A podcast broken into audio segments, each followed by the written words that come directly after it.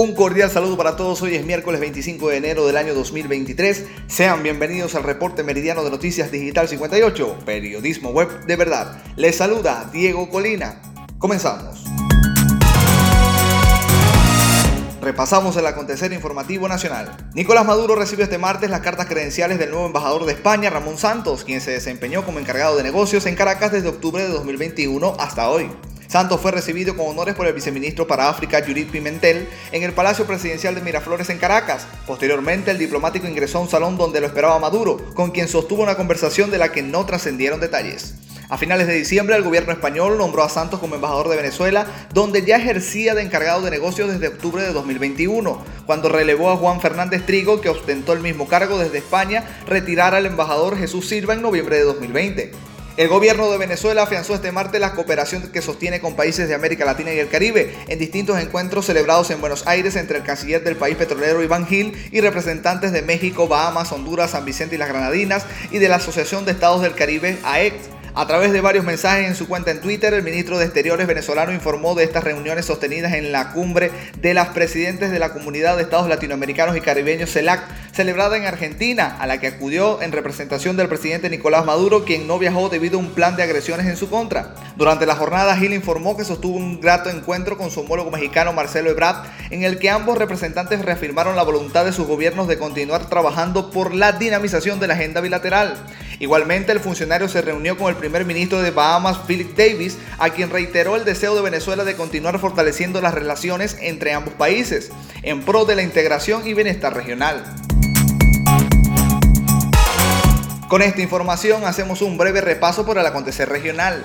Rafael Ramírez Colina, alcalde de Maracaibo en el estado Zulia, advirtió que con el situado que recibe sustitución desde el gobierno central es imposible mantenerla funcionando. Explicó que con este presupuesto se puede hacer algunas actividades de funcionamiento, recordando que está condicionado a un descuento que hacen para efectos de la nómina. Nos llega aproximadamente 500 mil bolívares al mes, 23 mil dólares, añadió Ramírez, indicó que la alcaldía de Maracaibo, al igual que la mayoría a nivel nacional, vive de lo que recauda a través de los impuestos. También destacó que el empleado de la administración local gana aproximadamente 25 dólares mensuales. Hemos estado haciendo esfuerzos para incrementar el salario de nuestros empleados con rutas de transporte, mercados subsidiados y servicios de salud para funcionarios, acotó. En este momento hacemos un recorrido por el mundo. El fiscal general del Líbano, Ghassan Keidat, ordenó hoy la puesta en libertad de todas las personas detenidas en relación con la explosión que en 2020 causó más de 200 muertos y 6.500 heridos en Beirut, en un nuevo golpe a una investigación objeto de repetidas obstrucciones.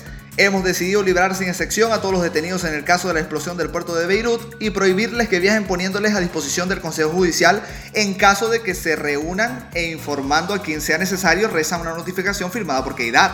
El pasado lunes el juez a cargo de la pesquisa de la deflagración Tarek Vitar decidió reanudar el proceso tras más de un año suspendido debido a una serie de denuncias presentadas por ex altos cargos sospechosos de negligencia en el caso.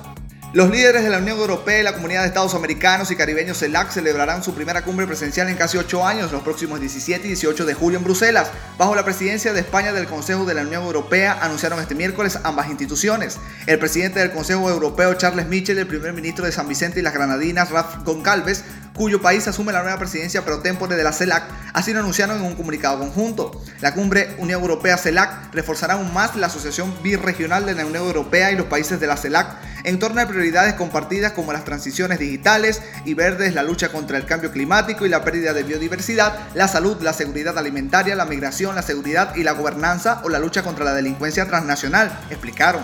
La reunión tendrá lugar durante la presidencia española del Consejo de la Unión Europea, que se extenderá a lo largo del segundo semestre del año. Ha llegado el momento de los fanáticos. Vamos con los deportes. La selección uruguaya siguió avanzando este martes a paso firme en el Sudamericano Sub-20 de Colombia y goleó por 3 goles a 0 Venezuela, que se hunde en el fondo de la tabla y no logra mostrar su mejor versión bajo el liderazgo del técnico argentino Fabricio Colochini. Tras su triunfo en el primer juego de la serie final, 8 carreras por 6, los Leones del Caracas volvieron a imponerse en el estadio universitario ante los Tiburones de la Guaira. En esta ocasión, el resultado fue similar al de su encuentro anterior, solo que con una carrera menos por parte de los litoralenses, 8 por 5. Una delegación de la Confederación Sudamericana de Fútbol Conmebol hizo este martes una inspección en las sedes de Venezuela donde se jugará la Copa Libertadores y el, Campeonato Sub-20 de Futsal, que se celebrará en el país en mayo y septiembre respectivamente, informó la Federación Venezolana de Fútbol en una nota de prensa. La FBF indicó que junto a la Conmebol consolidó reuniones de coordinación para evaluar aspectos logísticos y de infraestructura, en la que se escogió al Poliedro de Caracas, el mayor aforo techado de Venezuela, como la sede para ambos torneos. De esta forma, Caracas será la capital de la elite del futsal sudamericano de clubes formativos en 2023 en un marco pletórico que reunirá el talento grande del continente, señaló la federación.